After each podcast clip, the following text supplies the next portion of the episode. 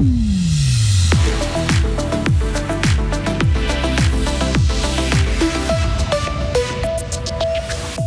L'ancien gestionnaire de fortune de l'ACSMS passera deux ans de moins que prévu en prison. La section gruérienne du club alpin suisse fête ses 100 ans. Plus de 1000 femmes en sont membres alors qu'elles étaient interdites durant des années. Et puis l'Union européenne fait un pas en faveur de l'égalité salariale entre hommes et femmes. Et le temps de demain nuageux et instable, température de 13 à 15 degrés. Voici le journal, le journal de Lauriane Schott. Bonsoir Lauriane. Bonsoir Rio, bonsoir à toutes et à tous. Sanction réduite pour l'ex-gestionnaire de fortune de l'ACSMS. Le tribunal fribourgeois accepte partiellement le recours du quinquagénaire qui avait dilapidé 70 millions de francs dans des placements risqués et réduit sa peine. Dans leur arrêt datant de mardi, les juges le condamnent à 7 ans de prison, soit 2 ans de moins que ce que lui avait infligé le tribunal pénal économique en première instance. Ils le reconnaissent coupable notamment d'abus de confiance, de gestion déloyale et de faux dans les titres, mais plus d'escroquerie. L'accusé demandait pour sa part que sa peine soit réduite à 5 ans. La ville de Fribourg veut rendre son site internet le plus compréhensible possible pour le plus grand nombre. Elle introduit des textes rédigés en langage facile à lire et à comprendre pour une dizaine de pages web les plus consultées, comme celle du contrôle des habitants. Un logo langage simplifié les identifie et c'est un bureau spécialisé de l'organisation Pro Infirmis Fribourg qui s'est chargé de la traduction. Des relecteurs ont contrôlé les textes. Plus d'un millier de femmes sont membres de la section gruyérienne du club alpin suisse. Elles représentent aujourd'hui 40% de ses membres mais cela ne fait que 40 ans qu'elles peuvent adhérer au CAS. Cette évolution est retracée dans un ouvrage publié à l'occasion du centenaire du CAS La Gruyère, car pas facile de s'imposer dans ce monde d'hommes montagnards. Jacqueline Cotin, l'actuelle vice-présidente du CAS La Gruyère, prendra la présidence de la section l'an prochain. C'est vrai qu'à l'époque, euh, moi je me souviens, euh, ma première course, il y a passé 30 ans, on était deux jeunes femmes euh, pour une quinzaine de messieurs.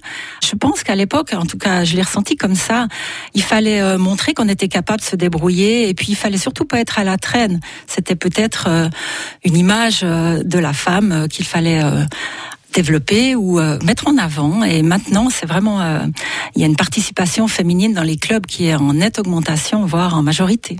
Malheureusement, il n'y a que 14 chefs de course féminines.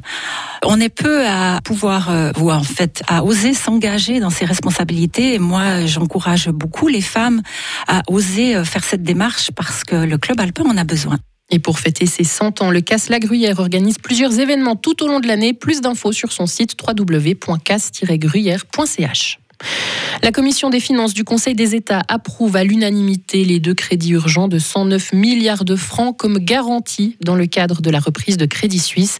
Le premier crédit concerne une garantie contre le risque de défaillance qui sera remise à la disposition de la BNS. L'autre crédit d'engagement concerne UBS pour que le numéro 1 bancaire puisse acquérir Crédit Suisse. C'est un pas en avant pour l'égalité homme-femme. Le Parlement européen a voté aujourd'hui en faveur d'un texte pour plus de transparence. Le but est de pouvoir déceler et sanctionner plus facilement les inégalités de salaire entre hommes et femmes. Vos explications, Timothy Montavon. Aujourd'hui, dans les pays européens, les femmes gagnent en moyenne 13% de moins par heure à poste égal que leurs collègues masculins. Et selon l'Union européenne, cela doit changer.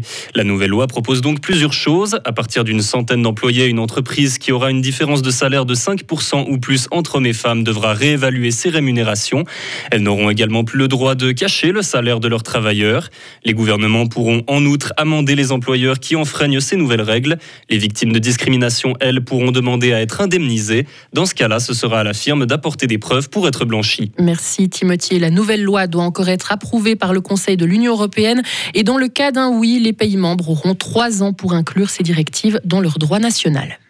En Inde, au moins 13 personnes ont perdu la vie dans l'effondrement d'un plancher dans un temple. En tout, ce sont 25 fidèles hindous qui ont perdu la vie. Une dizaine a pu être secourue. Une enquête a été ouverte sur cet accident.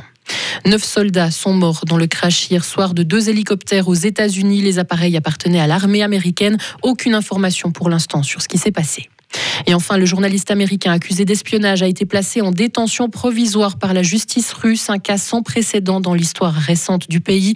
L'arrestation du journaliste a été annoncée hier par les services de sécurité russes. Ils affirment qu'il récoltait des informations sur une entreprise d'un complexe militaro-industriel russe alors qu'il travaillait pour le Wall Street Journal.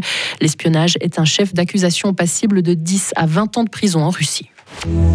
Retrouvez toute l'info sur frappe et frappe.ch.